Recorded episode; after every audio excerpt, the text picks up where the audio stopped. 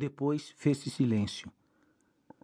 Às sete horas o despertador tocou. Samuel saltou da cama, correu para a bacia, lavou-se, vestiu-se rapidamente e saiu.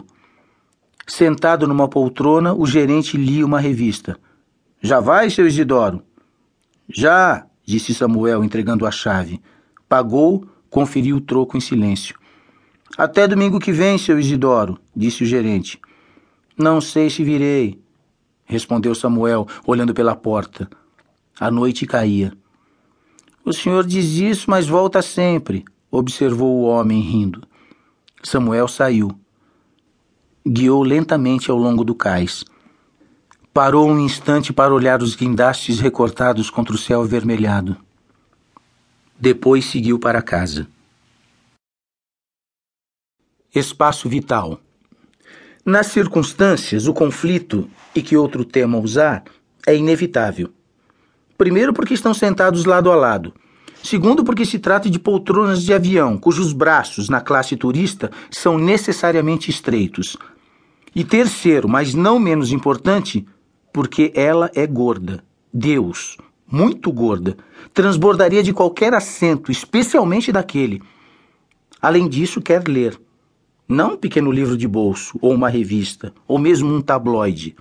Não é um jornal grande que ela escolhe, um matutino, edição dominical, prometendo longa, longa leitura, todo o tempo de voo, pelo menos. Seu cinto de segurança, diz a aeromoça, uma jovem evidentemente bonita e evidentemente delgada, ainda que sensual, do tipo falsa magra. Ele sorri tímido, mas não é correspondido, nem o espera. A moça está ali apenas para se certificar do cumprimento das disposições de segurança. Ele tenta, pois, colocar o cinto, mas não consegue. A gorda está sentada em cima. Não é de estranhar.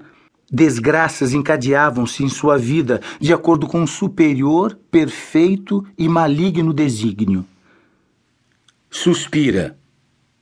E talvez por causa de seu suspiro, ou por causa da fivela, cuja dureza metálica há de ser percebida mesmo através da espessa camada de gordura de uma nádega descomunal, ela se ergue, ou tenta se erguer, um movimento que ele aproveita para rapidamente liberar o cinto.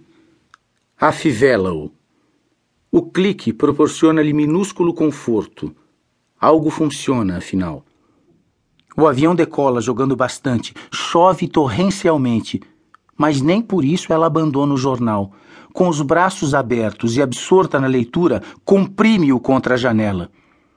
Ele decide que está na hora de executar a Operação Resistência. A primeira coisa a fazer é adverti-la sobre a invasão do espaço alheio. Para isso, encostou o cotovelo. Espera, mas não tem certeza disso, que ela o perceba como um duro cotovelo no braço dela, exercendo discreta pressão.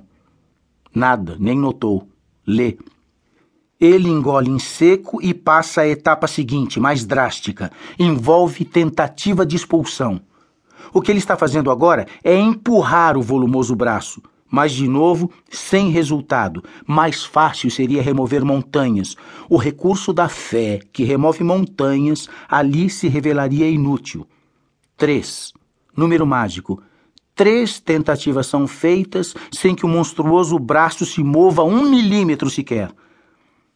Na terceira etapa, a força bruta dará lugar à sofisticação, à ação planejada. Ele precisa encontrar um espaço entre o braço dela e o encosto da poltrona.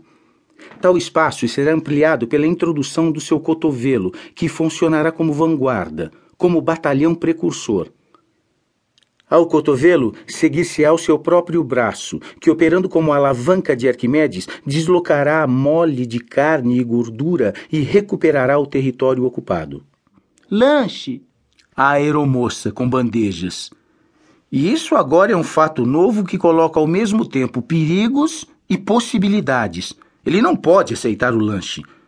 Bem que gostaria de repor a energia física e emocional despendida no esforço de garantir o seu espaço, mas não pode retirar o cotovelo da fenda em que a custo se introduziu.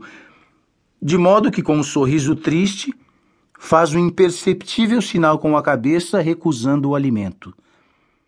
Agora, se ela aceitar. Se ela aceitar.